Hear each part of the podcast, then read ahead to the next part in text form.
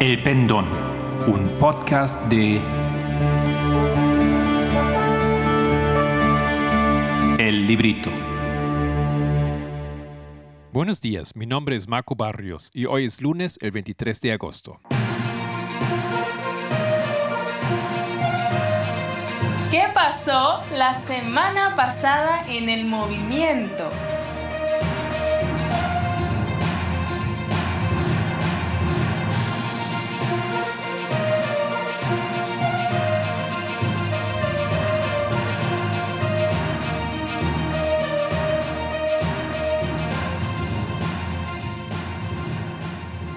El fenómeno incel. En este episodio quiero tocar un tema y problema que pertenece al área de la igualdad, sexismo y de los derechos humanos. El fenómeno de los incel. Estoy citando varios párrafos de un artículo escrito por Zach Beauchamp que apareció en 2019 en vox.com.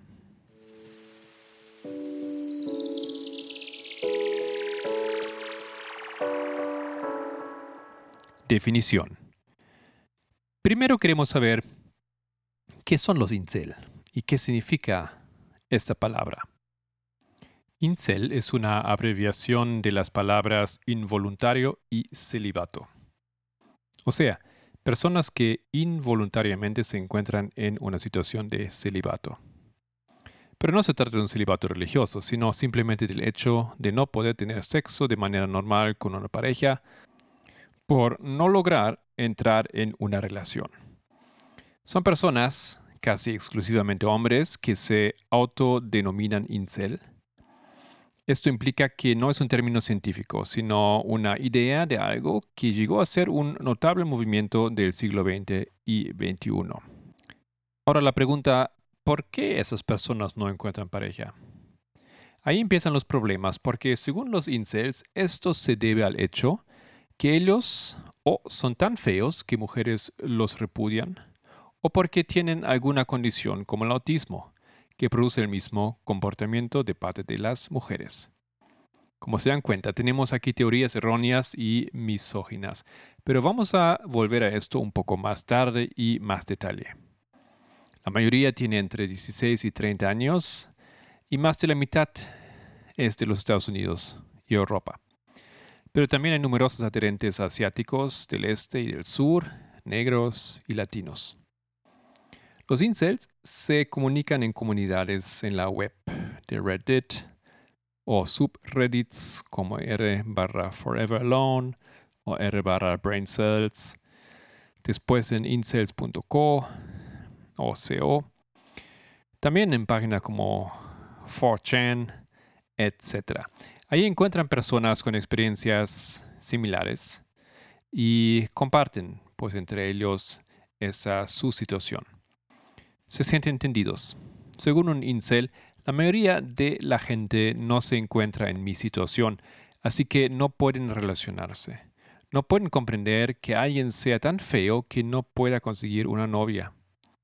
Lo que noté fue lo similar que era mi situación a la de los otros chicos. Pensaba que era el único en el mundo tan inepto para las citas. De esa manera, esos foros proveen una manera de contacto, de relacionarse, de hablar y acoger, pues, de alguna manera, personas que están sufriendo bajo esa situación. La historia del movimiento Incel. Empezamos en 1990. Paradójicamente, el movimiento fue creado por una mujer a comienzos de los años 90, Alana, de Toronto, Canadá.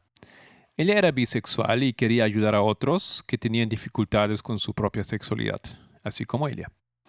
Ella creó un sitio web y lo llamó el proyecto del celibato involuntario de Alana. Los incels de finales de los 90 no se veían a sí mismos como víctimas de la crueldad femenina del modo en que lo hacen los incels de hoy.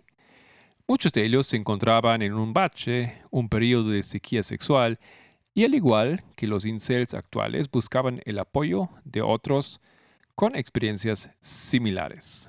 Esto citando aquí del artículo de Vox. Alana dejó de participar en los foros de ese sitio más o menos en 2000, ya que él empezó a encontrar felicidad en una relación. Se describe como una persona que simplemente encendió un poco más tarde que otros. Los años 2000. Las cosas, y continúo aquí la cita, cambiaron en la década de 2000. La naciente comunidad Incel se dividió entre dos foros, uno llamado Incel Support y otro llamado Love Shy. Incel Support se adhería a algo parecido a la visión inclusiva de Alana.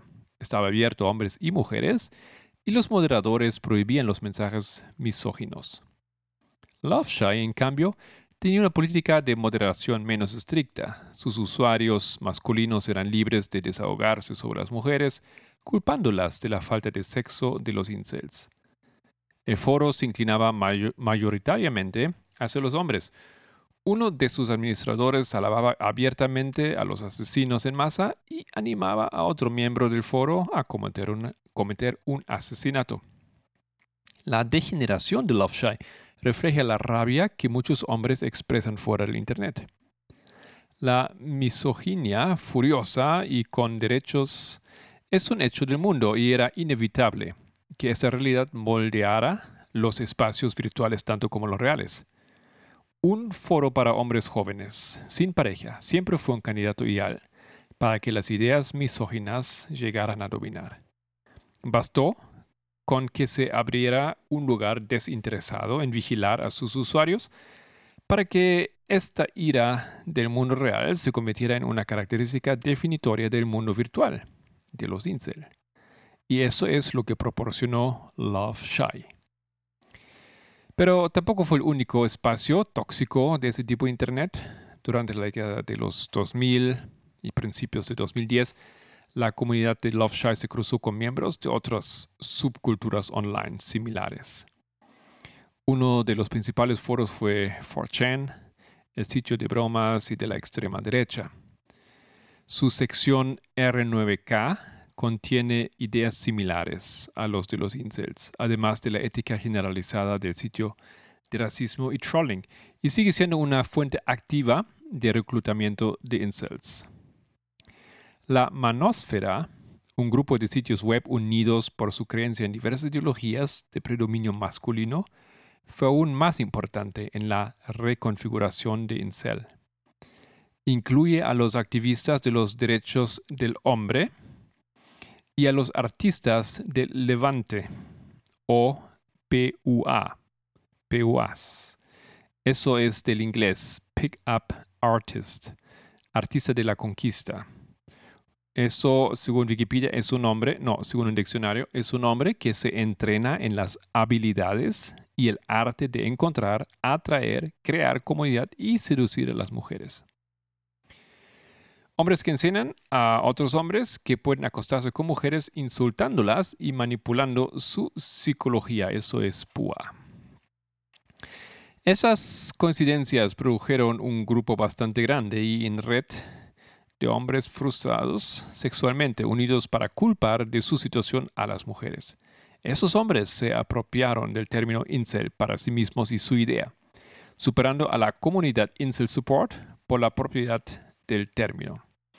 Ustedes ven como ya aquí esta idea inicial de Alana ha desaparecido y se apoderó o cambió el movimiento hacia otra dirección, por lo menos en la mayoría em, de los foros que reclaman ese término para sí.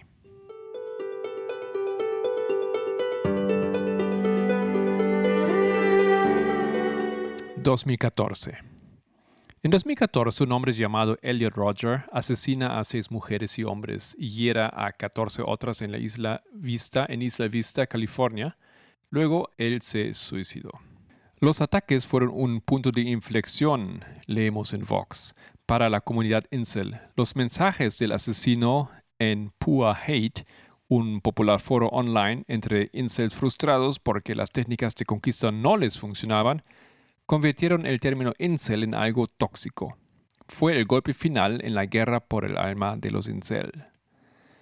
el gran problema era que Roger, Elliot Roger, se declaró un incel. Continúo la cita. El asunto de Elliot Roger es que utilizó esa palabra y eso devastó a la comunidad incel original. Describe una pérdida de, de esperanza entre la comunidad, la creencia de que el único futuro que podíamos prever para los incels era uno oscurecido por la sombra de Roger. Así que, como dice, simplemente nos rendimos. Están citando aquí a un adherente de, de la otra corriente de los incel, que pertenecía a ese movimiento original. Roger tiene, tuvo y tiene un gran impacto en los incels. Continúo la cita. Esta influencia póstuma proviene de una serie de videos de YouTube y de un manifiesto de 137 páginas que dejan clara la motivación de su ataque. El manifiesto es una especie de biografía que describe la vida de Roger desde su nacimiento hasta el ataque. Sus quejas se exponen con un detalle insoportable. Todo lo que siempre quise, y eso es aquí citando a Rogers, todo lo que siempre quise fue amar a las mujeres, pero su comportamiento solo se ha ganado mi odio. Quiero tener sexo con ellas y hacerlas sentir bien, pero ellas se sentirían asqueadas ante, ante mi persona. No sienten ninguna atracción sexual hacia mí, dijo Roger. El manifiesto es, la, es a la vez repulsivo y difícil de leer, la innegable violencia que impregna las palabras parece resonar en los jóvenes enfadados, que buscan a alguien a quien culpar de sus problemas de pareja. Por eso Roger, más que cualquiera de los otros asesinos que han tenido como objetivos a las mujeres, se convirtió en la inspiración del giro radical de la comunidad Incel. Es el principal santo, entre comillas, santo Incel. Los foros están llenos de memes con su cara photoshopeada en viejas pinturas de iconos cristianos. La expresión ir ER, ir eh, Elliot Roger, es el término elegido por los incels para referirse a la violencia masiva. O sea, si alguien quiere cometer o incentivar violencia masiva, eh, usan esa expresión, vamos a ir R. No todos los incels aprueban sus acciones, muchos parecen culparla, culparle a él activamente de la mala reputación de su grupo, pero ha llegado a eclipsar por completo a Alana y a ser considerado el verdadero fundador de los del incelmismo moderno. E R fue un verdadero héroe, dijo alguien en incels.co. Sin él, la comunidad incel nunca habría existido. 2018 de Wikipedia. El 23 de abril de 2018 se produjo un atentado terrorista doméstico con embestida de vehículo cuando una furgoneta alquilada circulaba por la calle Yonge a través del distrito comercial del centro de la ciudad de North York en Toronto, Ontario, Canadá. El conductor, Alec Minassian, apuntó a los peatones, matando 10 e hiriendo a 16, algunos de ellos en estado crítico. El incidente es el ataque más mortífero de la historia de Canadá.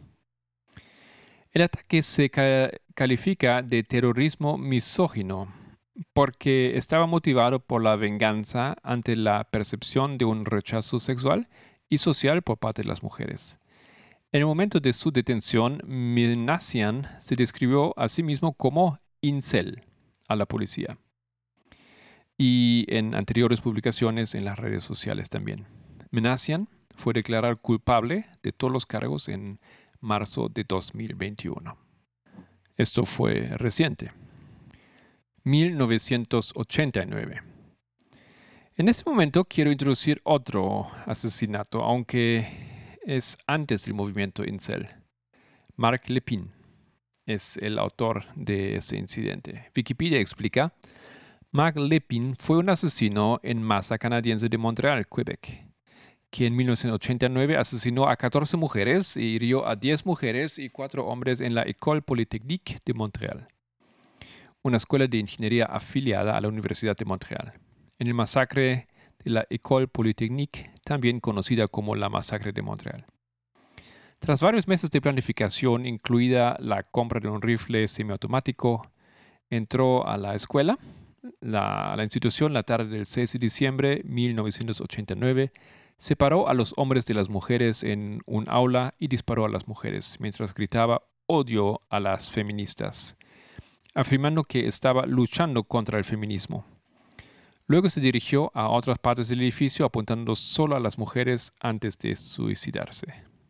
Su nota de suicidio culpaba a las feministas de haberle arruinado la vida.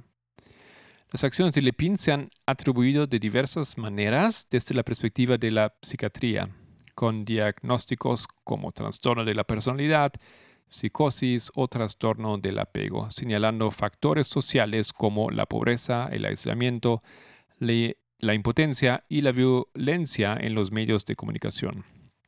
La masacre es considerada por los criminólogos como un ejemplo de crimen de odio contra las mujeres y por las feministas y los funcionarios del gobierno como un ataque misógino y un ejemplo de problemas más amplio de la violencia contra las mujeres. Ese día, 6 de diciembre, se celebra en Canadá el Día Nacional de la Memoria, y la Acción contra la Violencia hacia las Mujeres. Pues ese Lepin es venerado en los foros de los incels eh, y a veces lo llaman Santo Marc Lepin o San Marc Lepin. El artículo de Vox apunta a este incidente entre los otros que he estado mencionando y nosotros podemos ver aquí un padrón muy interesante. 1989 está bien el tiempo de fin. 2014 es el hito de la ley dominical y 2018 el hito de clamor de medianoche. No son coincidencias estos, em, esos paralelos. Y también tenemos la fecha que, que, aquí no marcan tan específicamente, dicen comienzos de 2000 más o menos, pues 2001 eh, es otra fecha, eh, otro hito en nuestro movimiento. Tenemos desde luego aquí una línea externa paralela, una línea de, em, de, del odio contra las mujeres específicamente, una línea que habla del terrorismo misógino, una línea de la desigualdad. Y como el artículo lo, lo llama, 2014 fue un punto de inflexión en esta historia. Y sabemos que también para nosotros 2014 fue un punto de inflexión. Gracias por estar con nosotros, el equipo del Pendón. Si quieres profundizar con alguno de los temas de este podcast, encuéntranos en www.librito.org.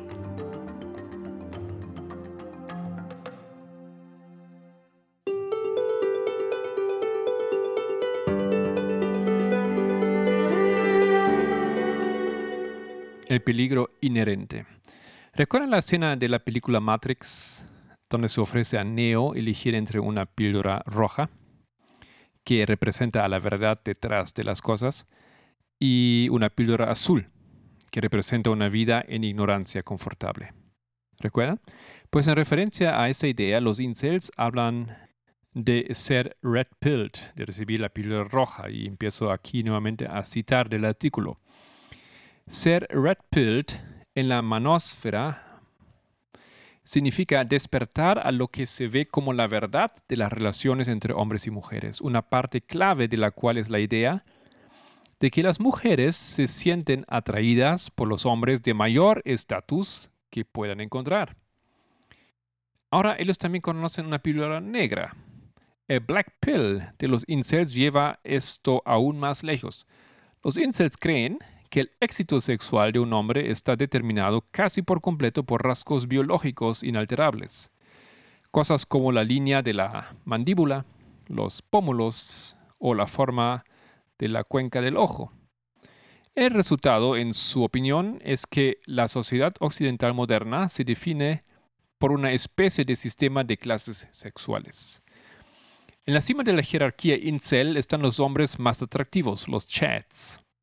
Los incels creen que aproximadamente el 20% de la población está formada por chats, pero alrededor de 80% de las mujeres solo se interesan por hombres de esta clase. Un problema, ¿no es cierto? Stacy, el término incel para referirse a las mujeres más atractivas, solo se consentirá en tener sexo con chat. Tyrone, la palabra incel para referirse a un chat negro, Chang, chat de Asia Oriental, Chatprit, chat de Asia Meridional, o Charam, chat árabe. Pues los incels, por si no se nota, dice aquí el autor, tienen serios complejos raciales. El 20% de las mujeres que están en parte inferior de la escala consentirán tener relaciones sexuales con la gran mayoría de los hombres que se encuentran en algún punto intermedio de nivel de atractivo, llamados alternativamente betas o cooks o normis, normales.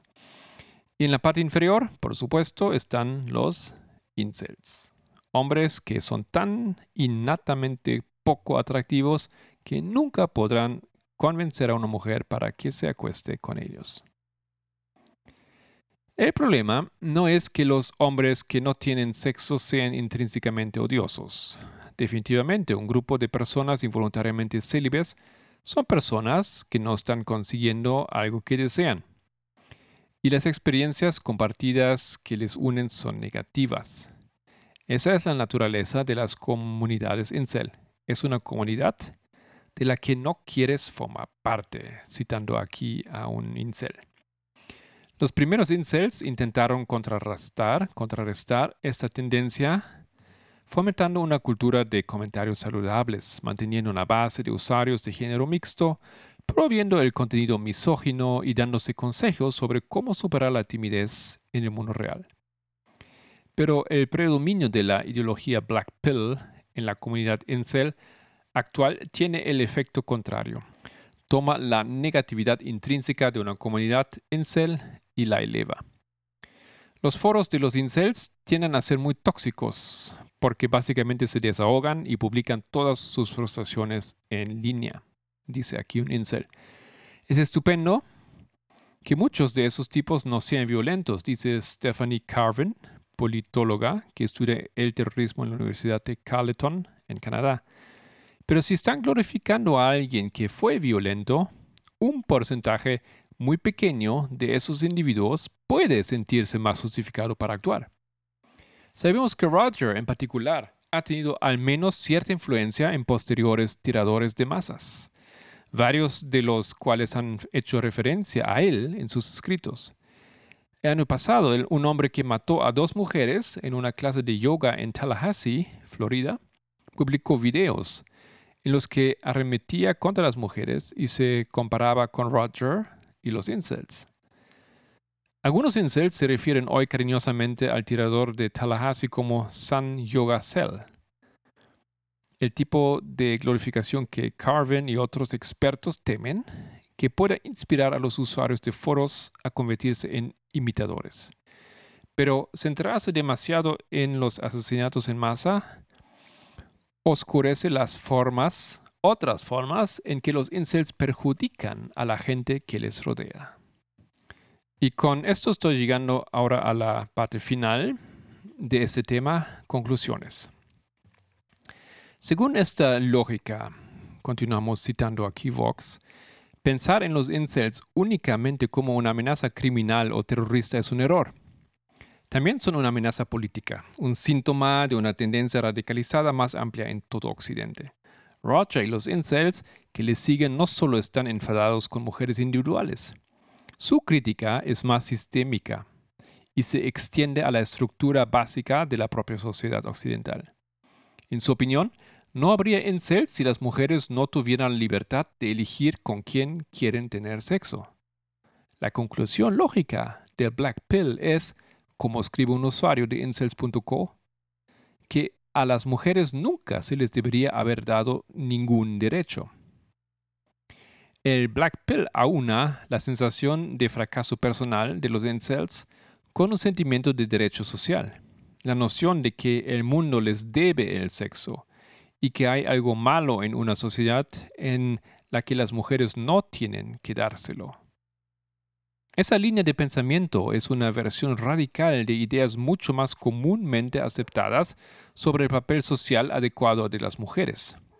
Los incels son, como dice Mani, una autora de un libro que se llama Down Girl, una de las varias formas de protesta social contra el hecho de que las mujeres no sean, desde su nacimiento, habitantes no oficiales de las industrias de servicios y cuidados, como ha sido el caso durante la mayor parte de la historia de la humanidad. Para ver un ejemplo de lo generalizadas que son algunas de las ideas que animan a los incels, miramos un artículo de New York Times que salió en 2018, que habla de los incels, escrito por el columnista social conservador Ross Douthat. En el artículo, Douthat hace una crítica a las costumbres sexuales modernas que no sonaría del todo fuera de lugar en un foro de web de Black Pilt. Cita. La revolución sexual ha creado nuevos ganadores y perdedores, nuevas jerarquías que sustituyen a las antiguas, privilegiando a los bellos y ricos y a los socialmente adeptos de nuevas maneras, y relegando a los demás a nuevas formas de soledad y frustración, escribe. Nuestro aislamiento generalizado y la felicidad y la esterilidad podrían tratarse reviviendo o adaptando las antiguas ideas sobre las virtudes de la monogamía y la castidad y la permanencia y el respeto especial que se debe al célibe. Los argumentos de Dothat son mucho más cuidadosos y matizados que los de un usuario de incels.co. Pero ambos comparten la misma sensación central de que algo importante se perdió cuando la sexualidad de las mujeres quedó menos regulada por la norma social y la ley, que las cosas eran, en algunos aspectos importantes, mejores cuando las mujeres estaban más formalmente encajadas en roles sociales centrados en el apoyo a los hombres. Esta es una vena común de pensamiento nostálgico que se puede encontrar en los argumentos de los conservadores sociales de la corriente principal, que van desde Phyllis Schlafly, ¿recuerdan? A la mayoría moral, seguro que recuerdan.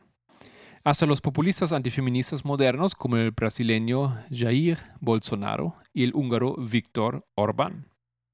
El Black Pill es una versión extrema y crudamente elaborada de ese impulso reaccionario mucho más generalizado.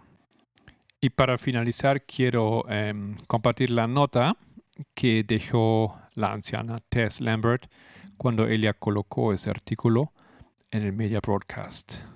Dijo, puede ser útil comparar y contrastar para leer el artículo dos veces. La segunda vez considerando si el tema central era, era de racismo en lugar de sexismo.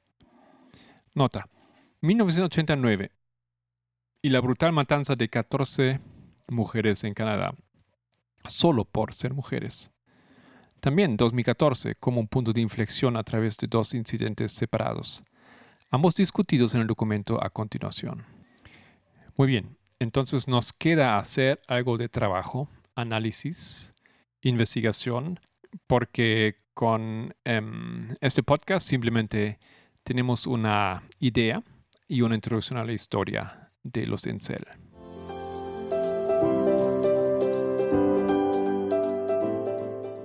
Estudios de la semana.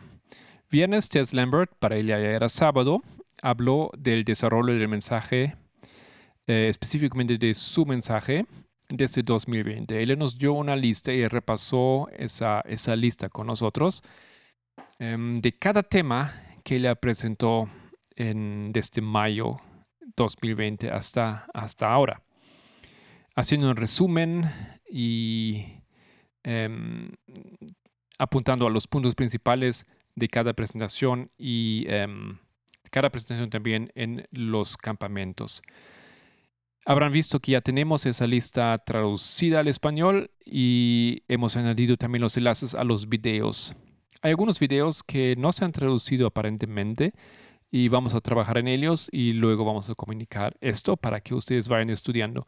Y quiero em, repetir el consejo de Elia, quien se da cuenta que tiene que le falta entender algunos temas em, a revisar esa lista tan, tan útil y tan completa y, grande también, tómase el tiempo, o mejor dicho, apúrese y vaya a los videos y eh, estudialos. El sábado entonces Solange presentó en continuación sus temas de Job y llegó a un punto muy importante, eh, la respuesta de una pregunta crucial de ese libro, ¿por qué el justo sufre? Él nos da una respuesta sorprendente y profética, por supuesto. En la tarde hemos continuado con nuestra sesión de empatía. Em, antes de ello hemos tenido una sesión breve de preguntas y respuestas también.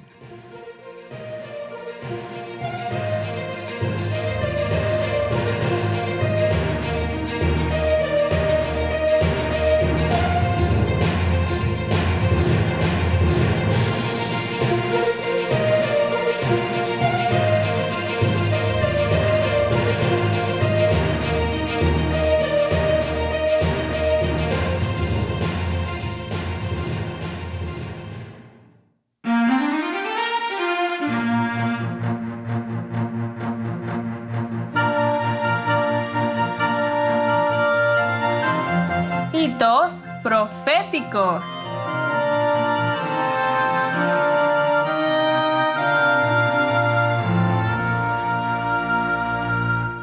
Hola a todos nuestros amigos y hermanos oyentes, gracia y paz de nuestro Padre y de nuestro Señor Jesucristo.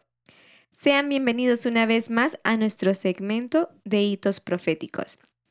En nuestro programa de hoy hablaremos del libro de Job capítulos 32, 33 y tal vez alcancemos el capítulo 34. Pero antes, haremos un breve resumen de lo que vimos en el anterior podcast. En el anterior podcast hablamos del capítulo 29, que era cómo Job recuerda su felicidad anterior, cómo eran esos días en que Dios lo guardaba y él expresa de manera poética ese tiempo. Desde el versículo 2, él dice lo siguiente. ¿Quién me volviese como en los meses pasados, como en los días en que Dios me guardaba, cuando hacía resplandecer sobre mi cabeza su lámpara, a cuya luz yo caminaba en la oscuridad? Como fui en los días de mi juventud, cuando el favor de Dios velaba sobre mi tienda, cuando aún estaban conmigo el Omnipotente y mis hijos alrededor de mí, cuando lavaba yo mis pasos con leche y la piedra me derramaba ríos de aceite. Cuando yo salía a la puerta a juicio y en la plaza hacía preparar mi asiento, los jóvenes me veían y se escondían y los ancianos se levantaban y estaban en pie. Incluso los príncipes detenían sus palabras ponía la mano sobre su boca, y la voz de los príncipes se apagaba, y su lengua se pegaba a su paladar.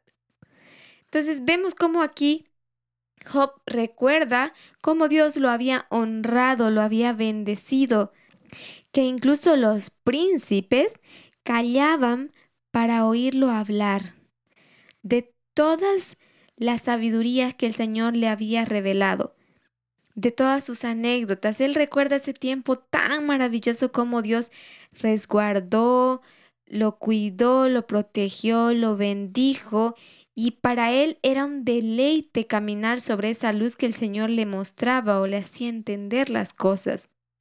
Entonces él, él tiene un anhelo en este capítulo de volver a ese tiempo donde su relación con Dios estaba clara, estaba bien, estaba en armonía. Ahora no es que su relación con Dios no esté bien. Sin embargo, hay cosas que están pasando que él no entiende. Y esto es lo que llega a angustiar su espíritu. Entonces, él por eso ahora recuerda con amor, con agradecimiento ese tiempo en que Dios eh, estaba con él presente y, él podía sentir su presencia, podía disfrutar de, de Dios y de sus bendiciones, sobre todo de su cuidado que él prestaba sobre él. Entonces, en el capítulo 30, vemos cómo Job ahora a modo de contraste, compara su situación actual con la que con el tiempo en la que Cristo estaba con él, con ese tiempo en el que Dios cuidaba de él y hacía resplandecer su cabeza, su luz sobre su cabeza como si fuese una lámpara. Pero ahora su situación actual es todo un contraste, como bien habíamos dicho. Dice, esos jóvenes que yo tanto ayudaba, que estaban en situación de miseria, ahora estos jóvenes se han olvidado de todo lo que yo he hecho por ellos. Y en vez de ayudarme como yo los ayudé, ellos se burlan. Pero esto no es de sorprenderse, porque esto es algo que el pueblo de Dios siempre ha hecho. Es fácil olvidar lo que Dios hace por nosotros. Y quiero recordarles la historia del pueblo a la salida de Egipto, cómo Dios había puesto esa barrera de fuego, había abierto el mar, había cuidado de ellos en el desierto, había proveído pan de ellos en el desierto y todo esto se les olvidaba cuando llegaba una adversidad a ellos y estaban listos para reprochar. Entonces Job estaba siendo consciente de estas cosas y él estaba consciente de que no quería reprochar a Dios, pero simplemente lo que Job hace es cuestionar. En el capítulo 30 vemos que él, él compara cómo las personas él, la, lo tratan a él, cómo, de cómo él trató a estas personas antes, en los días de su abundancia, de su gloria. Leamos un poco de los versículos. Él dice, pero ahora se ríen de mí los más jóvenes que yo, a cuyos padres yo desdeñara poner con los perros de mi ganado. ¿Y de qué me serviría ni aun la fuerza de sus manos? No tienen fuerza alguna. Por causa de la pobreza y del hambre, andaban solos, huían a la soledad, al lugar tenebroso, asolado y desierto. Recogían malvas entre los arbustos y raíces de enebro para calentarse. Eran arrojados de entre las gentes, y todos les daban grita como tras el ladrón y agitaban en las barrancas de los arroyos, en las cavernas de la tierra y en las rocas. Bramaban entre las matas y se reunían debajo de los espinos. Eran hijos de viles y hombres sin nombre, más bajos que la misma tierra. Y ahora yo soy objeto de burla de todos ellos, dice Job.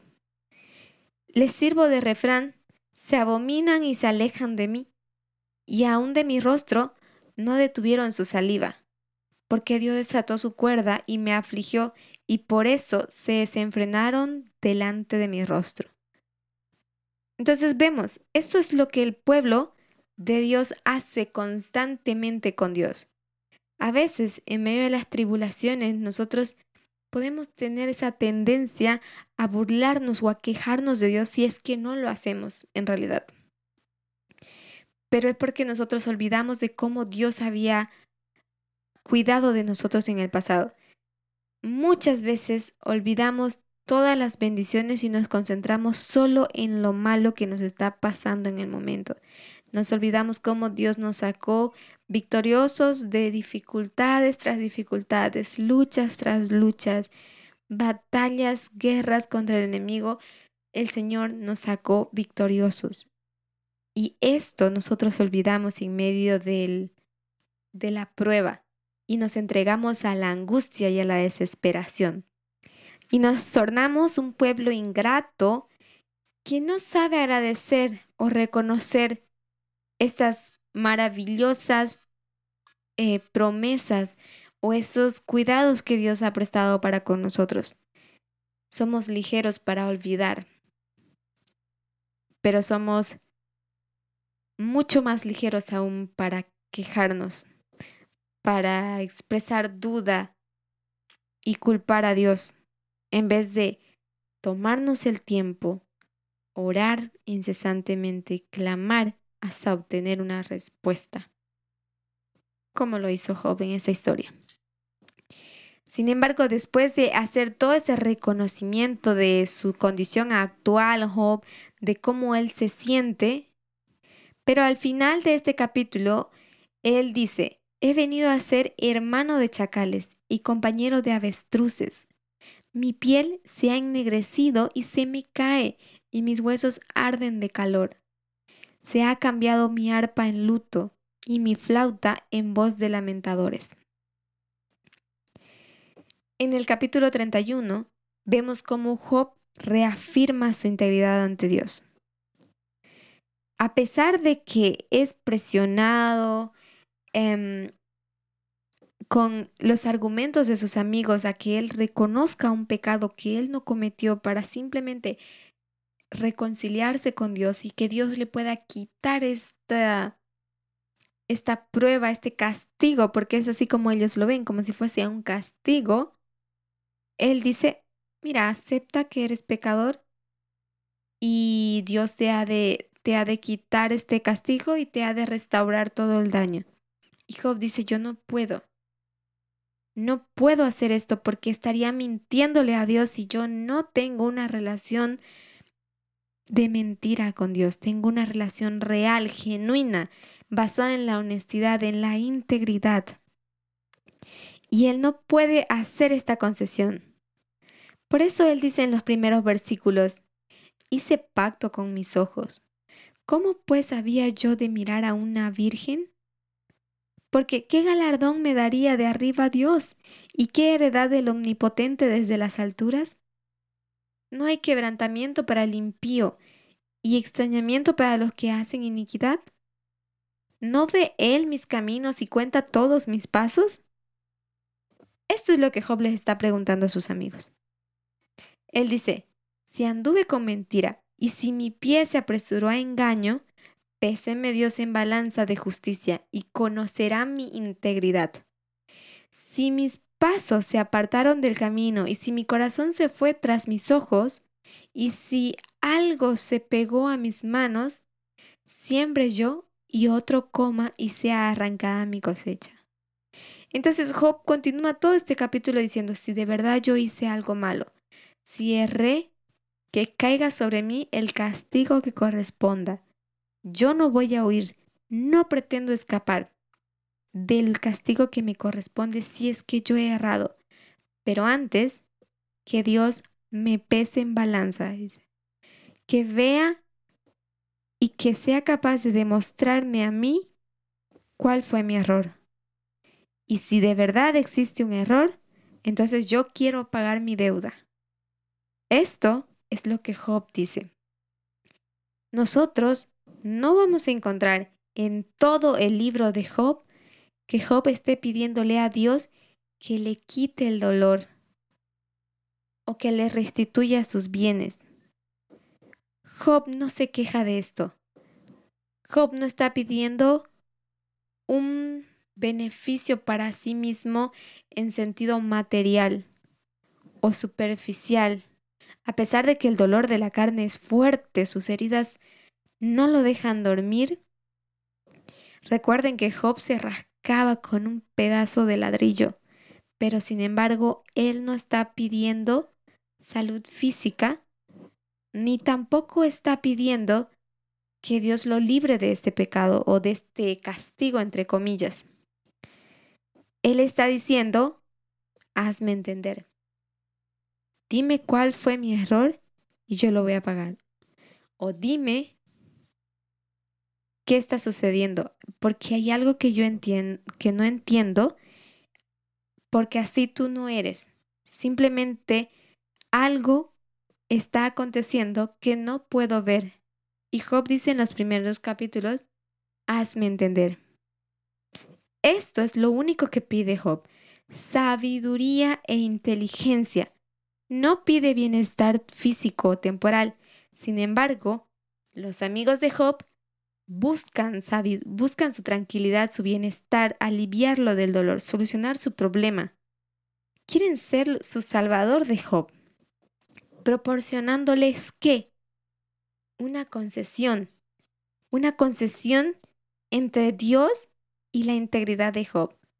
Y al hacer esta concesión, Job tiene que mentir tiene que mentirse a sí mismo y tiene que mentir a Dios, engañar ¿Podemos hacer esto? ¿Podemos ser uno con Dios y otro con los hombres? Entonces, ¿qué somos? No tenemos una personalidad o una individualidad, un yo que ofrecer a Dios en sacrificio. Y esto es lo que Job dice, no. Lo que soy, mi justicia, mi integridad, es mi única ofrenda a Dios. Y no la voy a manchar. No la voy a, a denigrar. Porque esto es lo único que tengo para ofrecerle a Dios. Esta es la manera en que Job defiende su integridad. Bien, ahora vamos a entrar en el capítulo 32. Y el capítulo 32 se introduce un personaje que aparentemente estuvo dentro de la historia desde el comienzo del libro de Job. Su nombre es Eliú, de hijo de Baraquel, quien era un busita, es decir, de la ciudad de Bus.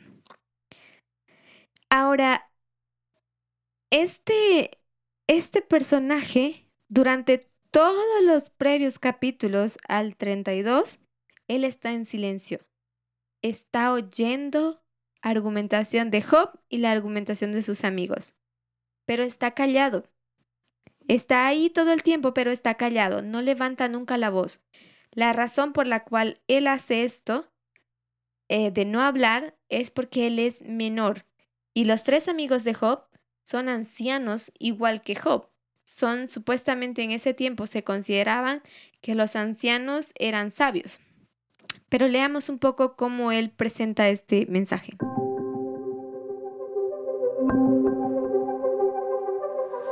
Capítulo 32. Eliú justifica su derecho de contestar a Job. Y él dice de la siguiente manera, versículo 1. Cesaron estos tres varones de responder a Job, por cuanto él era justo a sus propios ojos. Entonces, Eliú, hijo de Baraquel, De la familia de Ram, se encendió en ira contra Job. Se encendió en ira por cuanto se justificaba a sí mismo más que a Dios. Asimismo, se encendió en ira contra sus tres amigos porque no hallaban qué responder aunque habían condenado a Job. Y Eliú había esperado a Job en la disputa porque los otros eran más viejos que él. Pero viendo Eliú que no había respuesta en la boca de aquellos varones, se encendió en ira y respondió Eliú, hijo de Baraquel, Busita, y dijo, Yo soy joven y vosotros ancianos. Por tanto, he tenido miedo y he temido declararlos mi opinión. Yo decía, los días hablarán y la muchedumbre de años declarará sabiduría. Ciertamente, espíritu hay en el hombre y el soplo del Omnipotente le hace que entienda. ¿No son los sabios los de mucha edad? Ni los ancianos entienden el derecho por tanto yo dije, escuchadme y declararé yo también mi sabiduría. Fíjense, en estos pocos versículos, lo que hace Eliú es expresar una justificación de por qué él no dijo nada durante el libro de Job. Y básicamente él lo pone dentro de comillas, dentro del respeto, porque él decía, bueno, yo soy joven, entonces supongo que escuchando aquí aprenderé de los sabios, de, la, de los años de experiencia que estos hombres tienen. Pero él dice que esta fue la razón por la cual él no opinó. Y él reconocía, dice, ciertamente espíritu hay en el hombre y soplo del omnipotente hace que entienda. Básicamente él está diciendo que el Espíritu de Dios está haciendo que él entienda a través de todo ese diálogo que los ancianos están teniendo Job y sus tres amigos. Ah, pero él, en el versículo 9, él dice, no son los sabios los de mucha edad, ni los ancianos entienden el derecho. Y esta palabra derecho, de hecho en inglés, dice juicio. Ellos no entienden juicio, razón o no comprenden las cosas. Entonces él está, reconociendo, dice, mira, todo lo que estaba dentro de marco de respeto hacia, hacia los ancianos, hacia los líderes de ese momento, él dice, yo no hablé porque tengo respeto por ustedes, porque son los ancianos y en ustedes se supone que está la sabiduría. Eso es lo que él dice. Pero ahora dice, yo reconozco que en ustedes no hay sabiduría y que eso de que la sabiduría esté en los años es errado. Él dice, ustedes han demostrado que no tienen sabiduría. Y se está refiriendo a los tres amigos de, de Job que refutan a Job, que reprenden a Job, pero al mismo tiempo está refiriéndose a Job, quien se declara justo. Entonces dice, por esta razón, porque no veo sabiduría en ustedes cuatro ancianos, yo voy a hablar ahora, porque ya los amigos de Job, lo que acontece es que ellos callan. Job termina de hablar todo su discurso, todo lo que tenía que decir y responder en el capítulo 31. Ahí Job terminó su diálogo, su, su discusión con ellos. Por lo menos su parte ahí lo termina. También los otros, porque se dan cuenta que en Job hay sabiduría y no tienen cómo refutar la justicia que Job se atribuye a sí mismo, porque no puede encontrar una razón por la cual él esté pasando esto y se, se cuestiona, como habíamos dicho, ¿no? Que hay algo que él no entiende y pregunta a Dios, ¿qué es esto? Y en, esta, en, esta, en este capítulo nosotros podemos darnos cuenta que los tres amigos de Job, Bildab, eh, Sofar y no me acuerdo el tercero, ellos lo que hacen es reconocer esto, tienen que callar porque porque no encuentran cómo argumentar contra Job contra sus, sus argumentos que él presenta sobre su, su justicia. Entonces ellos simplemente callan. Y en este callar, lo que yo veo es sabiduría. Porque si tú no puedes defender tu postura, lo mejor es que te tomes un tiempo, guardes silencio, medites, pienses, reflexiones y recién hables. ¿Ok? Entonces, en este silenciar de los ancianos, que Job termina por convencerlos o de demostrarles que no pueden ellos probar su iniquidad de Job, entonces ellos callan. Ahí yo veo sabiduría en ellos, ¿no? Y también podemos reconocer un espíritu de humildad. Debatieron hasta que llegaron a los límites de su conocimiento, se puede decir. Y también podemos ver cómo Dios llevó a Job, o cómo Job llevó eh, su argumento y su defensa del carácter de Dios a través de su propia integridad. Porque si bien nosotros entendemos que Job es un sacerdote, pues es el representante de Cristo. Y así como a Cristo en la cruz le decían, mira, si de verdad eres el Hijo de Dios, sálvate a ti, sálvanos a nosotros también. Entonces nosotros vemos que a veces las personas sin sabiduría tratan de buscar las soluciones fáciles y no entienden que tienen que ser íntegros y caminar por el camino recto, aunque las pruebas que encontremos en este camino sean muy difíciles. Y eso es lo que Job hace. Si tengo que morir, voy a morir, pero no voy a entregar mi integridad. Eso es lo que Job dice. Él no está cuestionando, él no está, digamos, desconfiando de Dios, está cuestionando a Dios que son cosas muy diferentes. Está preguntando con un espíritu investigador, que es una de las características, por cierto, de los sacerdotes, que ellos buscan la verdad. No se olviden que son personas que cavan por los tesoros escondidos como en la parábola. ¿Ok? entonces, Eliú reconoce, esta situación de que los, los amigos de Job han sido derrotados por los argumentos de Job y esto lo llena de mucha rabia. Pero quiero que ustedes reconozcan una cosa. Eliú es un personaje que estuvo desde el comienzo en el libro de Job, pero estuvo callado. Y mientras escuchaba los argumentos y las defensas en contra de las acusaciones de Job y su defensa de Job mismo sobre sí mismo, su corazón empezó como que a llenarse de amargura y empezó como que aquí, como bien dice, a llenarse de ira, se encendió en ira, hasta el punto en que los vio derrotados a los amigos de Job. Y entonces él habla y él dice, mira, el respeto que tenía por ustedes ahí murió. ¿Por qué? Porque no veo en ustedes sabiduría.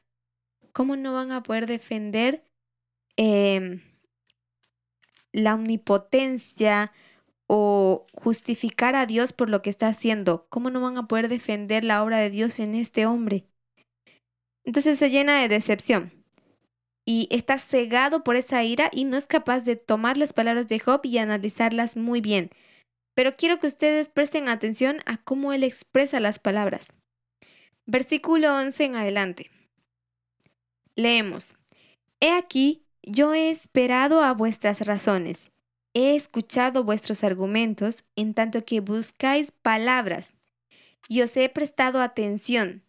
Y he aquí, que no hay de vosotros quien redarguya a Job y responda a sus razones, para que no digáis, nosotros hemos hallado sabiduría. Lo vence Dios, no el hombre. Ahora bien, Job no dirigió contra mí sus palabras, ni yo le responderé con vuestras razones. Entonces, fíjense, él está presentando las razones por las cuales él perdió respeto hacia estos ancianos.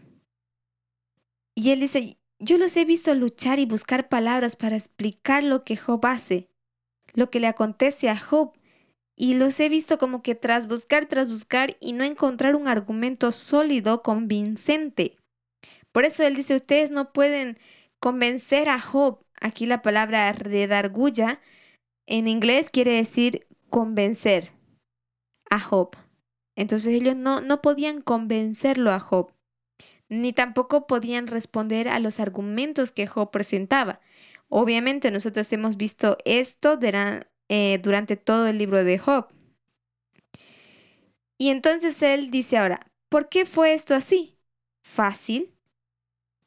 Porque es para que no digáis, nosotros hemos hallado sabiduría.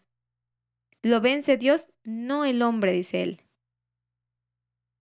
Básicamente él está diciendo, ustedes no pueden responder porque si ustedes hubiesen podido responder a los argumentos, su corazón se hubiesen exaltado y hubiesen creído que ustedes son sabios y que en realidad entonces Job ya no necesitaría tanto de Dios, sino más bien de ustedes. Entonces él deja claro, mira, quien vence a Job es Dios no el hombre, dice, no ninguno de ustedes. Y quiero que ustedes tomen conciencia un poquito de cómo está aconteciendo este diálogo, porque es un poco atrevido lo que él hace. Quiero que ustedes presten atención en este capítulo y en el siguiente en cuál es la imagen que Liu presenta de Dios, porque él está creando un nuevo toro apis de Dios aquí. Y en este toro ápice él representa a Dios completamente erradamente. Entonces, yo quiero que ustedes presten atención a esto. Él dice, aquí muestra como, entre comillas, un poco de humildad. Y él dice, ahora bien, versículo 14, Job no dirigió contra mí sus palabras. Y dice, yo no les responderé con vuestras razones. Él está diciendo a Job, mira, yo te voy a presentar la justificación de por qué Dios está haciendo esto contigo. Y no voy a usar los argumentos que estos tres ancianos han usado contigo. Voy a usar mi propia inteligencia. Eso es lo que él va a decir más adelante. versículos 15 en adelante. Se espantaron, no respondieron más, se les fueron los razonamientos. Yo pues he esperado pero no hablaban, más bien callaron y no respondieron más. Por eso yo también responderé mi parte. Yo también declararé mi juicio, mi razón es lo que él está diciendo aquí.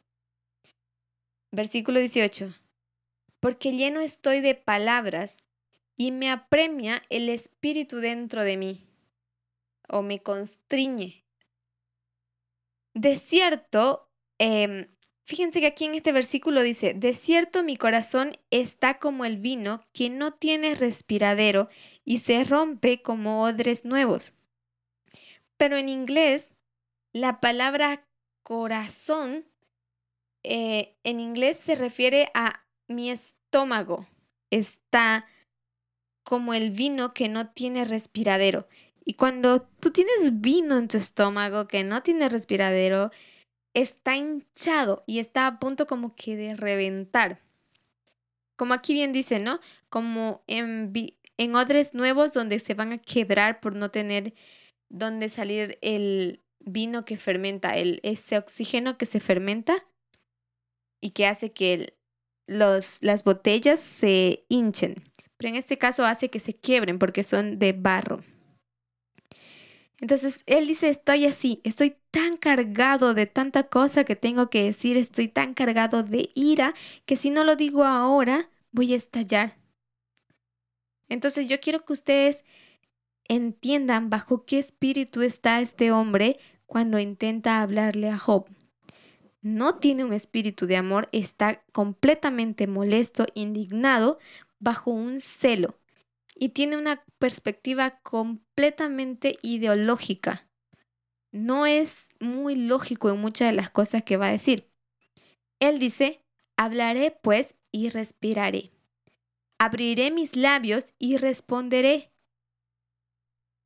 No haré ahora acepción de personas, ni usaré con nadie de con nadie de títulos lisonjeros, porque no sé hablar lisonjas. De otra manera, en breve mi hacedor me consumirá. Él dice, mira, antes yo me refería a ti como anciano. Ahora no te voy a llamar anciano. Te voy a llamar Job, te voy a llamar Build Up, te voy a llamar Sofar. Pero no les voy a referir, no me voy a referir más a ustedes como ancianos porque eso sería como elogiarlos. Y yo no, no hablo elogios por vanidad o por agradar. Eso es lo que él está diciendo. Entonces, vemos que su espíritu está un poco realmente em, molesto, se puede decir. Eh, irreverente, irrespetuoso. Él presenta claramente un rechazo ante su lideranza en ese momento, que son los ancianos. Gracias por estar con nosotros, el equipo del pendón. Si quieres profundizar con alguno de los temas de este podcast, encuéntranos en www.librito.org.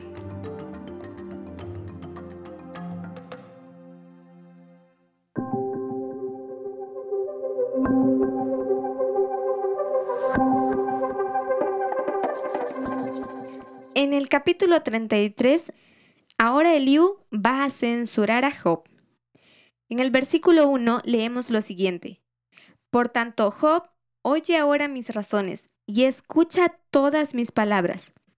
He aquí, yo abriré mi boca y mi lengua hablará en mi garganta. Mis razones declararán la rectitud de mi corazón, y lo que saben mis labios lo hablarán con sinceridad. El Espíritu de Dios me hizo y el soplo del Omnipotente me dio vida. Respóndeme si puedes. Ordena tus palabras. Ponte en pie. He aquí a mí en lugar de Dios, conforme a tu dicho. De barro fui yo también formado, y he aquí mi terror no te espantará, ni mi mano se agravará sobre ti. Quiero que presten atención. Él dice palabras bien fuertes o declaraciones bien fuertes para nosotros poder reconocer qué es lo que Él está diciendo. Primero dice, mis razones declararán la rectitud de mi corazón. Y esto sí le doy crédito a lo que Él está diciendo. Quiero que ustedes puedan ver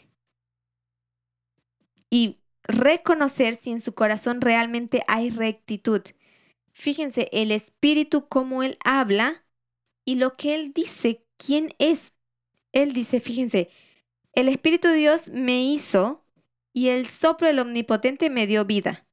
Es decir, durante la primera parte del libro de Job, él era como un espíritu muerto, pero su, su, corazón se empezó a llenar de ese sentimiento de ira que él expresa, pero él lo ve como, ah, el espíritu me está dando vida para ahora yo poder romper el silencio y hablar. Él lo ve así. Y ahora dice, exige que Job eh, se ponga de pie. Él le dice, mira, ordena tus palabras y ponte en pie. ¿Qué es esto? Él está pidiendo que Job le haga reverencia, porque esto es lo que acontecía con los ancianos cuando Job iba a, a las plazas. Los ancianos se ponían en pie como señal de respeto. Ahora, él está clamando que Job le haga esa señal de respeto y se ponga en pie porque él va a hablar. Entonces él está reclamando que sea exaltado, honra. Entonces por eso, por eso yo quiero que ustedes puedan ver y reconocer la imagen del toro Apis que él está intentando eh, expresar aquí o dibujar en esta escena.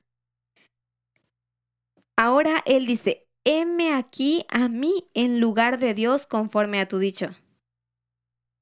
Este hombre está negando la sabiduría de los ancianos, inclusive Job, y dice, mira, no, ahora yo estoy aquí delante de ti en lugar de Dios. Él está clamando, este muchacho está clamando ser el representante de Dios aquí. Pero ¿quién era en ese tiempo el representante? ¿Quién era a través de quién podíamos ver a Dios? Job.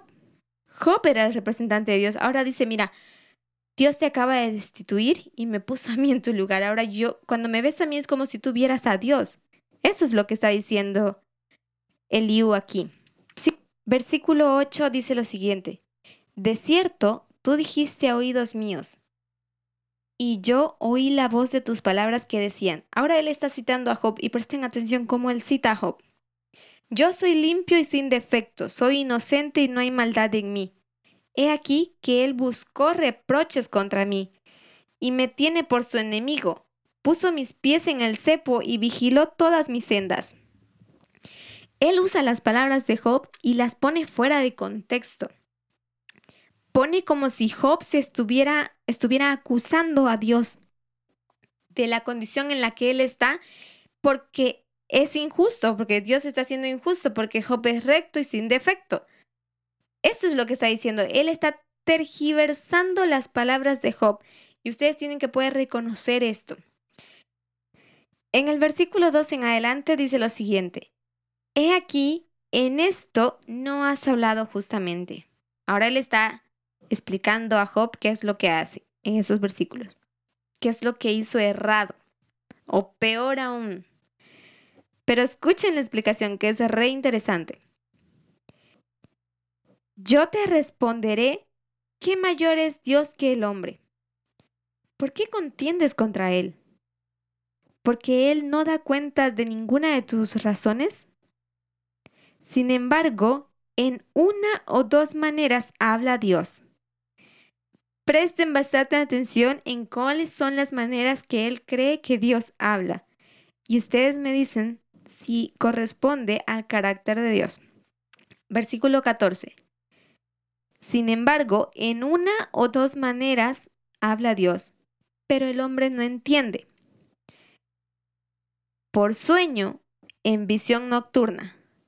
Cuando el sueño cae sobre los hombres, cuando se adormecen sobre el lecho, entonces revela al oído de los hombres y les enseña su consejo, para quitar al hombre de su obra y apartar del varón la soberbia detendrá su alma del sepulcro y su vida de que perezca a espada. Esta es una manera, según Eliú, de cómo Dios habla a través de los sueños y fíjense, Él pone esto de objetivo para quitar al hombre de su obra, o sea, su obra inicua que está haciendo, para apartar de la soberbia al varón. Entonces, Dios básicamente está diciendo, mira, el único, lo único que yo quiero es que tú te apartes de lo malo. Pero en realidad Dios no está queriendo hacer esto. Dios no presenta así su verdad. Dios presenta su mensaje para mostrarte su amor, su misericordia, su carácter. Por esto Dios te muestra las cosas. Es para que tú obtengas sabiduría, obtengas los mayores y más grandes tesoros que el mundo te pueda ofrecer. Sabiduría, ante todo busca sabiduría e inteligencia. Esto es el consejo. Esto es lo que Job estaba buscando. Pero él dice, no, no, no, nada de eso. Dios te dice las cosas por sueño y por visión para que tú te apartes de tu obra pecaminosa en la que estás, en la que estás involucrado. Para que tu corazón sea humillado. Es como ellos, él presenta a Dios dentro de una perspectiva que Dios es como autoritario y simplemente quiere que camines aquí sin importar lo que tú quieras. Y nosotros tenemos que reconocer el carácter de esta persona y cómo presenta el carácter de Dios. Recordemos, estamos en un tiempo donde los falsos maestros aparecerán y sus verdades o sus mensajes serán 90% verdad y 10% error. Y ese 10% es muy difícil de discernir si nosotros no usamos la metodología apropiada. En el versículo 19, él va a presentar, ahí en adelante, versículo 19 en adelante, él va a presentar la segunda manera en cómo Dios habla al hombre. Y quiero que presten atención. Leemos. También sobre su cama es castigado con dolor fuerte en todos sus huesos, que le hace que su vida aborrezca el pan y su alma la comida suave. Su carne desfallece de maneras que no se ve, y sus huesos, que antes no se veían, aparecen. Su alma se acerca al sepulcro, y su vida a los que causan la muerte.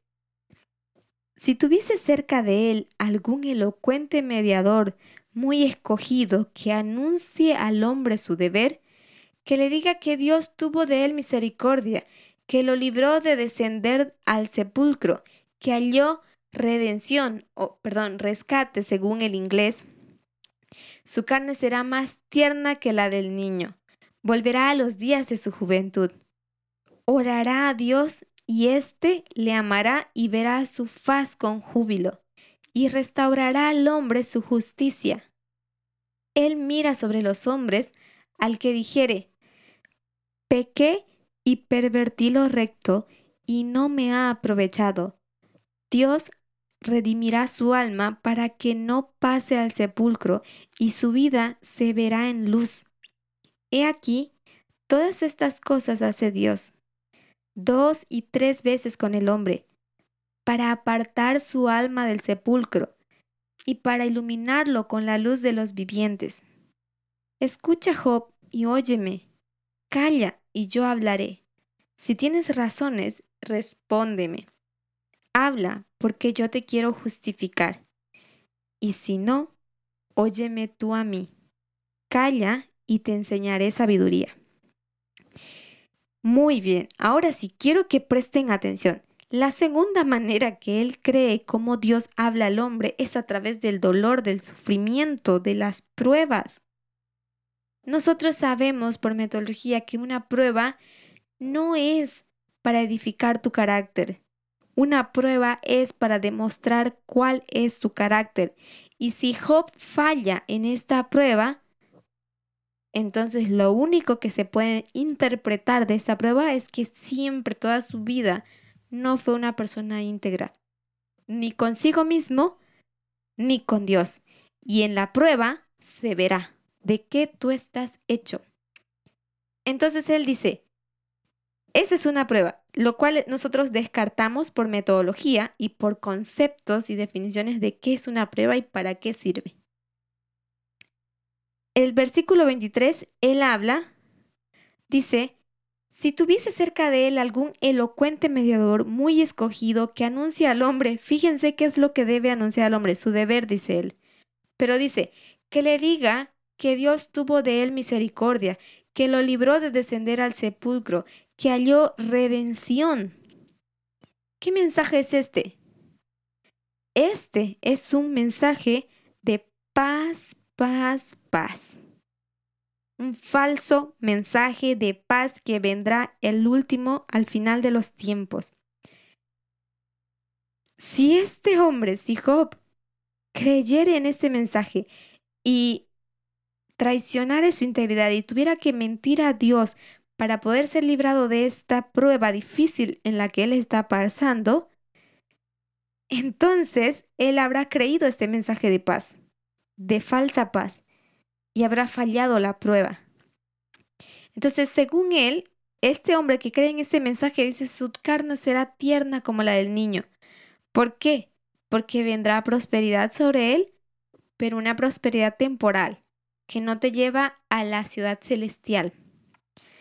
Y esto es de lo que nos debemos cuidar para este tiempo. ¿Qué es lo que él quiere? En el versículo 27. Él mira sobre los hombres al que dijere esto, pequé y pervertí lo recto, y no me ha aprovechado. Entonces, él está diciendo, mira Job, Dios está mirando sobre ti y está esperando que tú confieses que has pecado y que has pervertido el camino recto. Hazlo. Y si lo haces, ¿qué es lo que acontecerá? Dios redimirá tu alma para que así no mueras, no pases al, sepulcro, para que tu vida siga viendo más días de luz. Esto es una trampa de Satanás, es como como la prueba que Satanás le puso a Cristo en el desierto. Mira, si de verdad eres el Hijo de Dios, salta al pináculo del templo, porque tus ángeles vendrán y te sostendrán, no te dejarán caer tenemos que ser capaces de reconocer de dónde, de quién viene el mensaje, quiénes son los representantes de Dios, quiénes son los instrumentos de Dios. Porque Dios tiene personas escogidas para a quienes va a dar su mensaje y esas personas tendrán que darlo a su pueblo. Esto es lo que nosotros tenemos que reconocer tienes que reconocer quiénes son tus líderes que el Señor te ha puesto. Y una cosa más que Eliú dice es que el Señor hace esto dos y tres veces con el hombre. Te castiga una, dos, tres veces con el hombre, trae todas esas calamidades para que el hombre se arrepienta y se aparte del mal. Pero nosotros sabemos, este no es el carácter de Dios. Al principio del libro de Job, Tal vez ellos no sabían esto, pero nosotros sí lo sabemos. Quien propone este tipo de prueba donde es muy opresiva para Job es Satanás. Si bien Dios ofrece a Job como la muestra, como para ser probado, no dice, no estipula cómo va a ser probado. Eso lo estipula Satanás. Ahí se ve el carácter. Dios dice, mira, yo confío en mi hijo, te lo doy, te lo ofrezco. Es una ofrenda de la cual me siento orgullosa. Haz tú lo que quieras y verás cómo él no cae. Es íntegro, es leal, es recto, es justo. Esto es lo que Dios está exponiendo de Job. Pero quien trae estas calamidades es Satanás, para hacer que caiga precisamente. Y esto nosotros lo podemos ver porque entendemos el contexto de la historia y esto nos hace ver si Dios está trabajando de manera opresiva con su pueblo. Dios habla de dos maneras. A través de visiones que son o a través de las del entendimiento hoy en día de profecía, de las líneas proféticas, y también habla a través de la providencia, eso es como nos habla ahora. Y quiero que ustedes presten atención. Al final, al final Eliú dice, si tienes razones, Job, respóndeme. háblame, porque yo quiero justificarte. Yo te quiero justificar. ¿Puede un hombre justificar a Dios? Obviamente no. Pero obviamente Elifaz creía ser Dios en este, en este papel, en este capítulo. Él dice, ahora soy yo en lugar de Dios. Me tienes a mí en lugar de Dios y yo te voy a justificar si puedes defenderte. Si no, dice, calla y te enseñaré sabiduría. Entonces ahí nosotros tenemos que ver. Y yo quiero que ustedes todavía presten atención para el próximo podcast. Todavía hay más sobre esa historia. Sin más que decirles, quiero desearles una feliz semana y que Dios los bendiga. Hasta la próxima.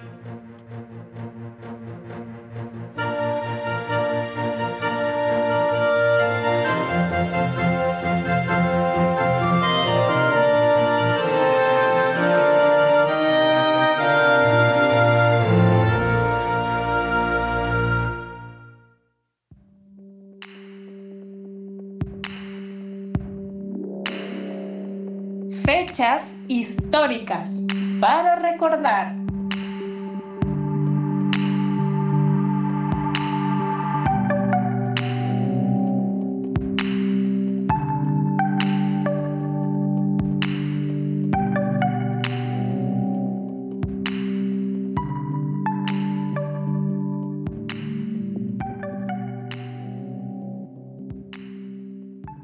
Buenos días a quienes nos acompañan el día de hoy, sean bienvenidos nuevamente y acompáñenme a revisar las noticias más relevantes de esta semana. Esta semana continuaremos hablando sobre el avance talibán y lo que ha causado en el país. La victoria de los talibanes desata el caos en el aeropuerto de Kabul. La victoria de los talibanes tras dos décadas de guerra en Afganistán ha desatado este lunes el caos en el aeropuerto de Kabul desde al menos seis personas han muerto.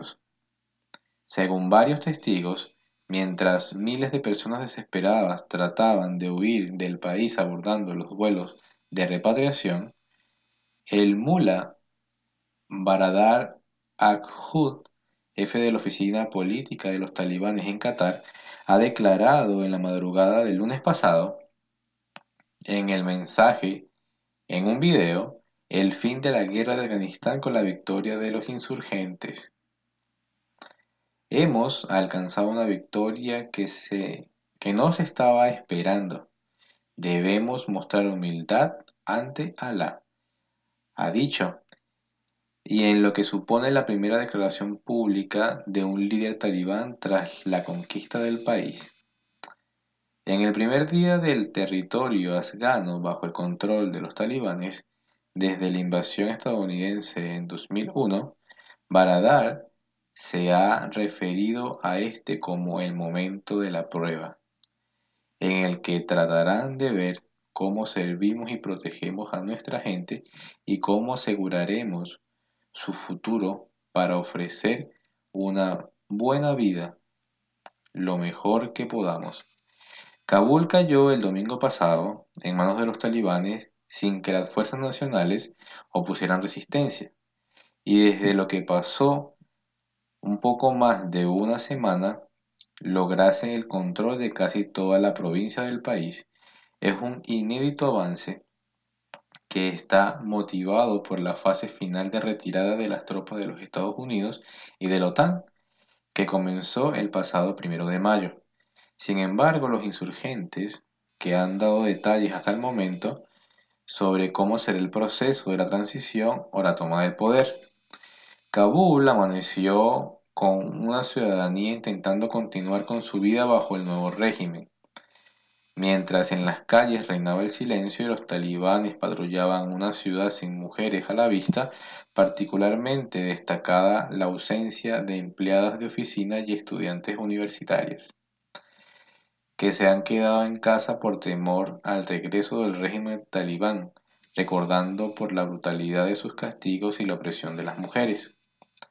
La caída de la capital, que se completó el domingo pasado por la noche después de que el presidente afgano Ashraf Ghani abandonara el país, ha provocado una oleada de miles de civiles que se dirigieron al aeropuerto de Kabul con el objetivo de salvar sus vidas.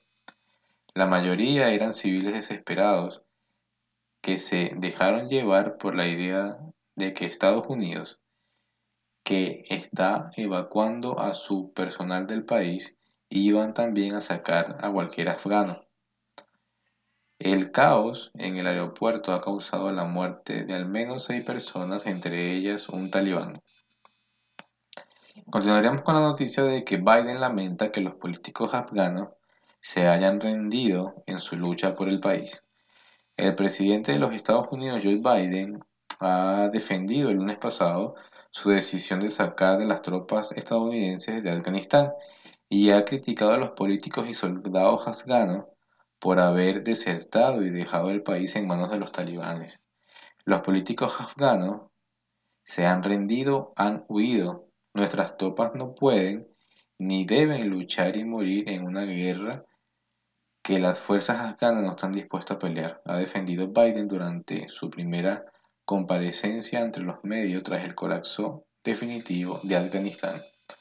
Biden ha vuelto a recordar en su mensaje a la nación el dinero que Estados Unidos ha destinado a esta guerra y los innumerados esfuerzos económicos que se han realizado para capacitar, formar y mantener a las fuerzas de seguridad afganas y ha lamentado que lo único que están en condiciones de facilitarles son las ganas de luchar por su país.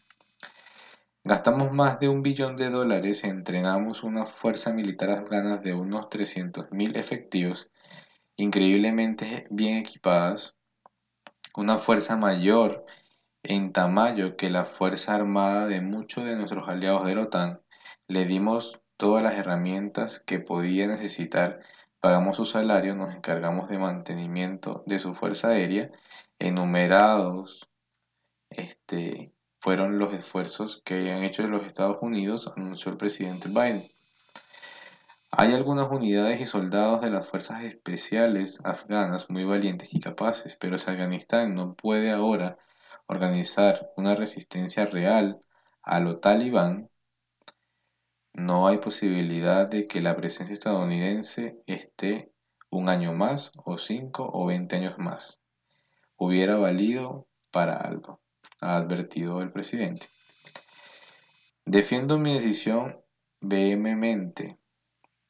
Después de 20 años he aprendido que las malas, que por las malas, que nunca es bueno ni buen momento para sacar las tropas estadounidenses, pero esos seguimos ahí, ha enfatizado Biden el principio de su intervención en la que ha reconocido que la sucesión de acontecimientos ha sido más rápido de lo que esperaba. Al principio de su intervención, Biden ha remarcado que la misión de, en Afganistán nunca fue la construcción de una nación, sino atrapar a los responsables de los atentados del 9-11 y evitar que Al-Qaeda utilizara el territorio afgano como base para sus operaciones terroristas contra Estados Unidos. Lo hicimos, nunca abandonamos la búsqueda de Osama Bin Laden y lo atrapamos. Eso fue hace una década. Se suponía que nuestra misión en Afganistán nunca había sido la construcción de una nación. Hoy, al igual que siempre, nuestro único interés es prevenir un ataque terrorista en territorio estadounidense. Biden ha explicado que cuando heredó el acuerdo alcanzado entre los talibanes y el expresidente Donald Trump tuvo que decidir si respetarlo o bien estar dispuesto a mandar a luchar durante una tercera década a más soldados estadounidenses, mientras las fuerzas afganas se niegan a hacerlo.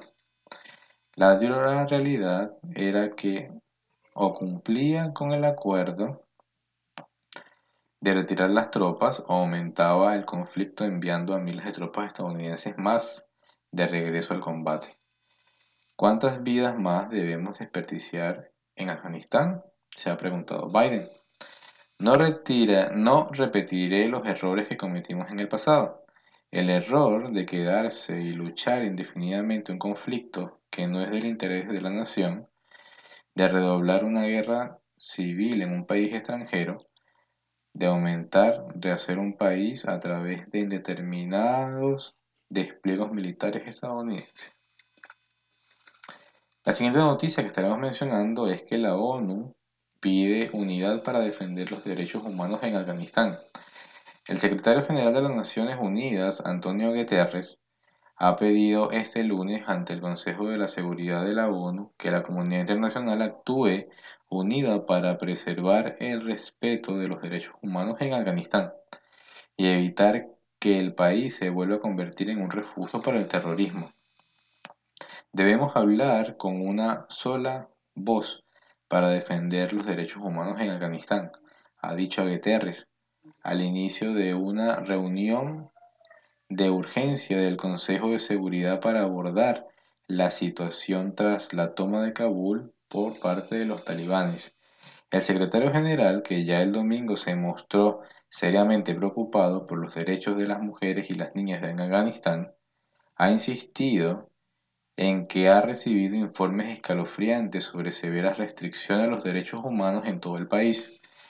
Me preocupa en particular los relatos sobre las crecientes violaciones de los derechos humanos contra las niñas y contra las mujeres de Afganistán que temen un regreso a los días más oscuros, ha dicho el diplomático portugués ante los miembros del principal órgano de la ONU.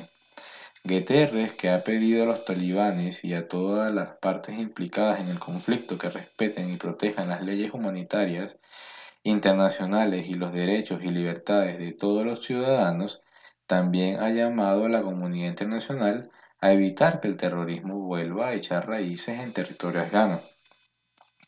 La comunidad internacional debe unirse para asegurar de que Afganistán nunca más se utilice como plataforma o refugio seguro para organizaciones terroristas, indicó Guterres.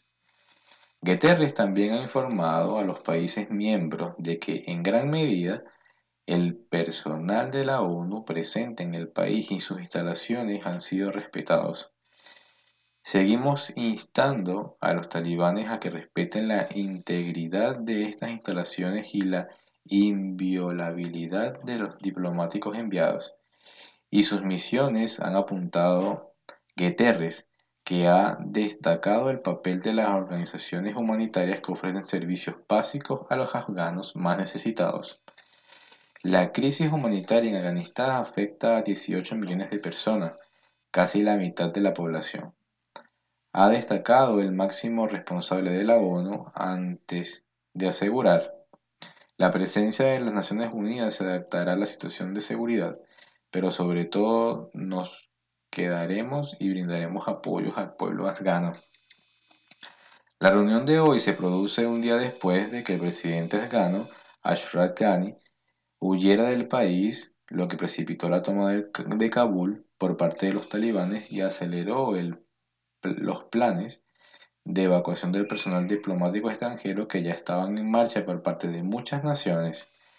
El colapso de Afganistán ha ocurrido poco antes de que en mayo las fuerzas estadounidenses y la OTAN comenzaran la fase final de la retirada de sus tropas, entregando todas las bases militares a los afganos.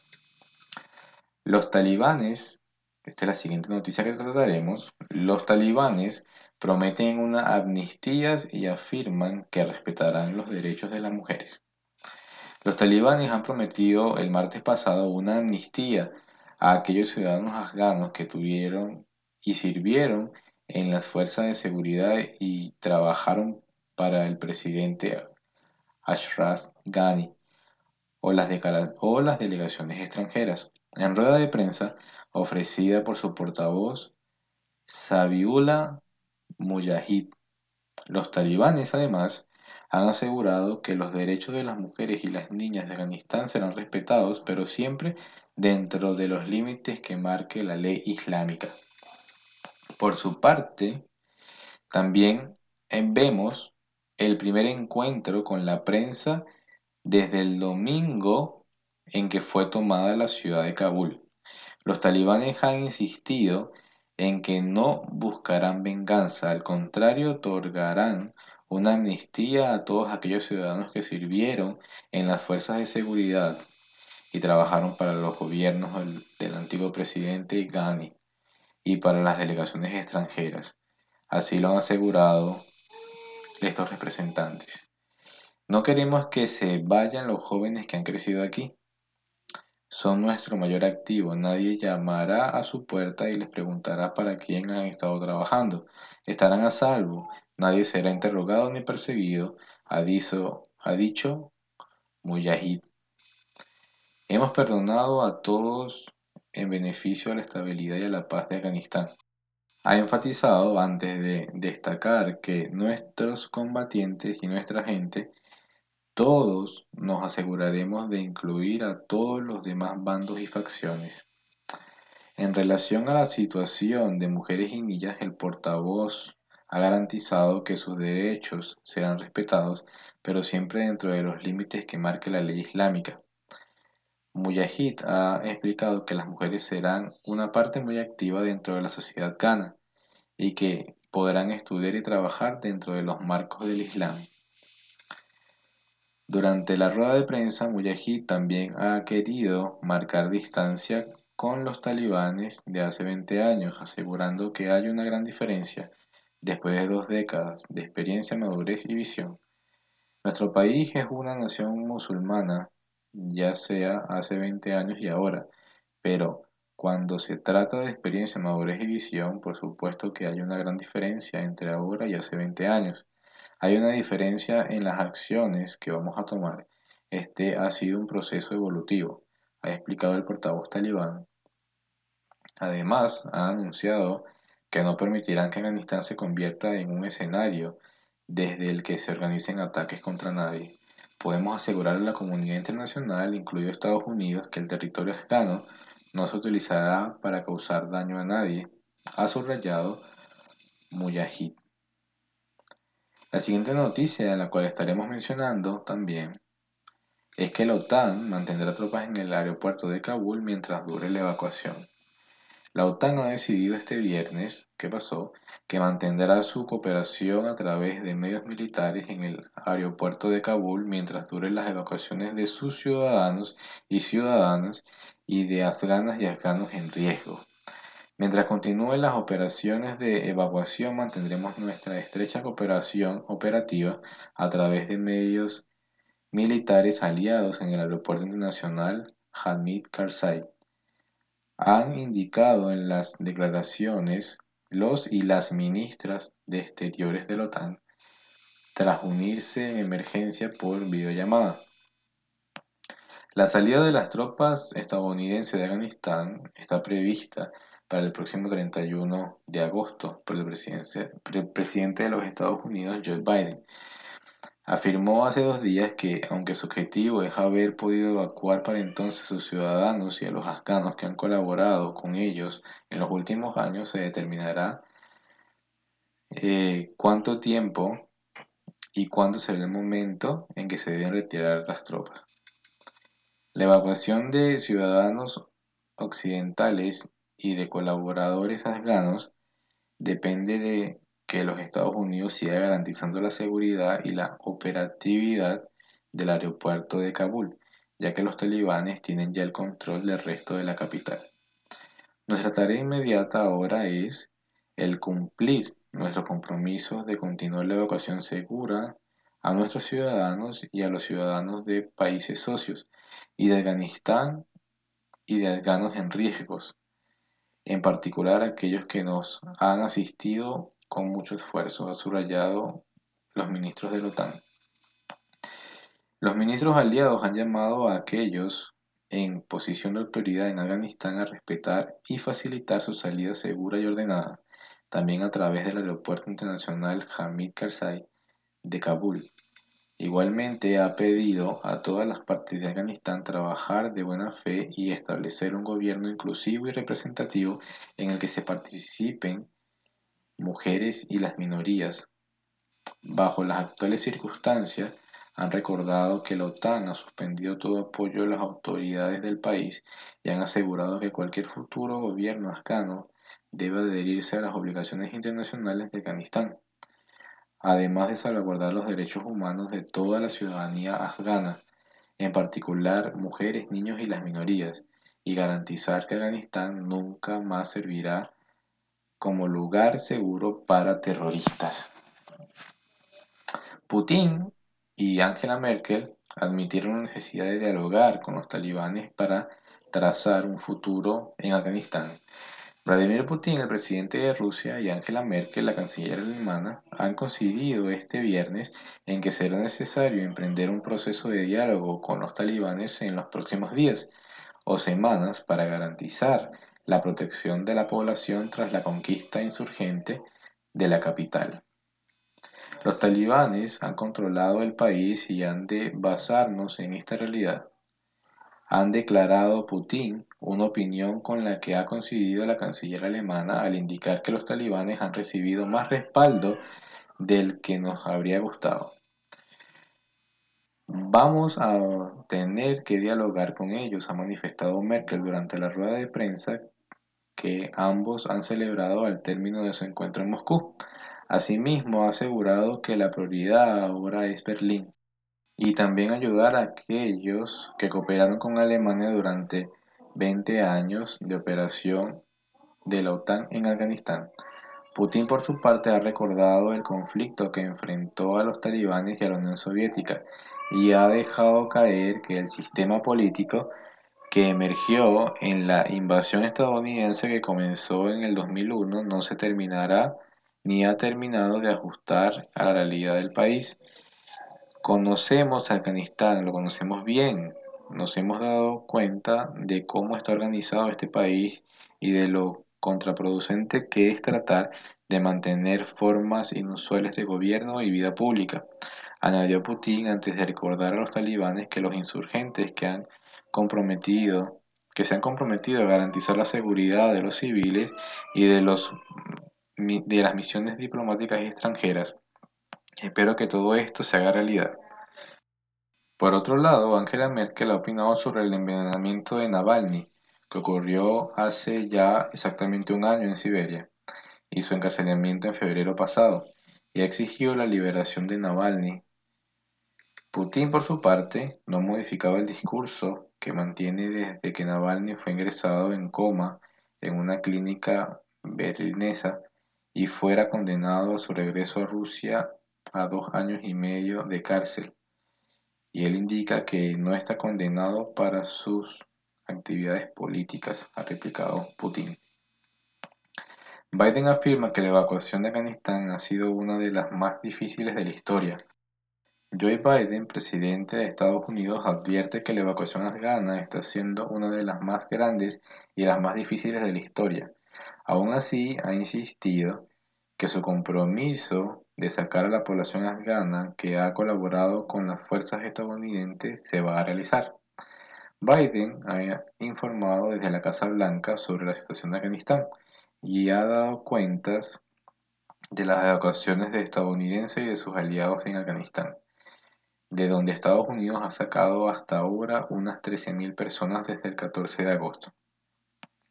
No puedo prometer cuál será el resultado final o qué vaya a ocurrir sin el riesgo de pérdidas.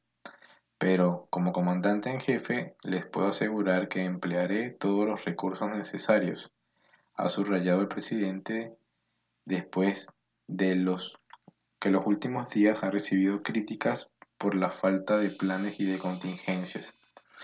Y ya para finalizar con el tema de Afganistán, Vamos a mencionar que Nueva Zelanda decreta el confinamiento durante tres días al detectar un caso de COVID.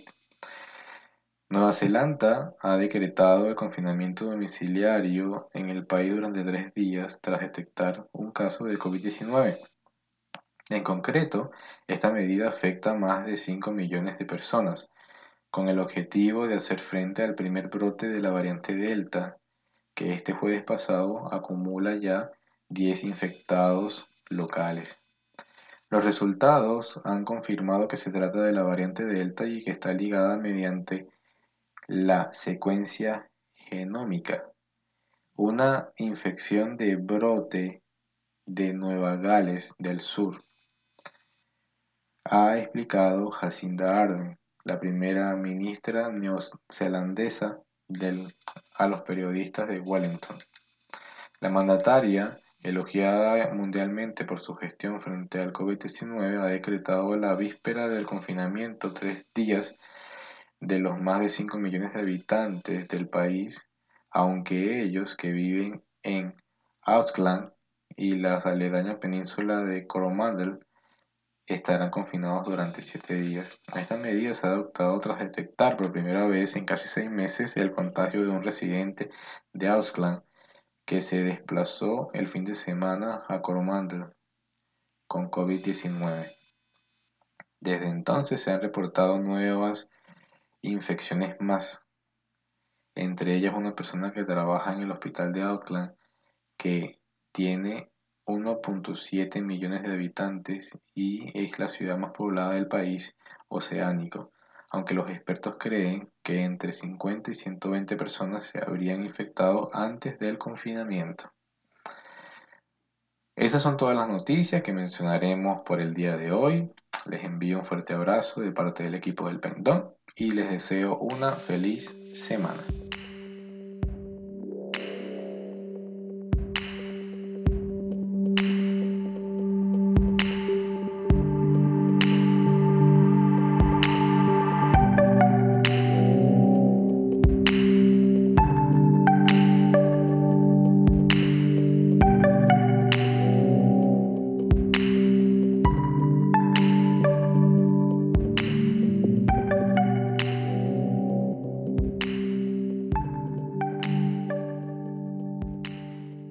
Les haya gustado este podcast y les deseo un feliz comienzo de esa nueva semana. Me despido cordialmente en el nombre de todo el equipo del Pendón. Que Dios le bendiga y hasta la próxima.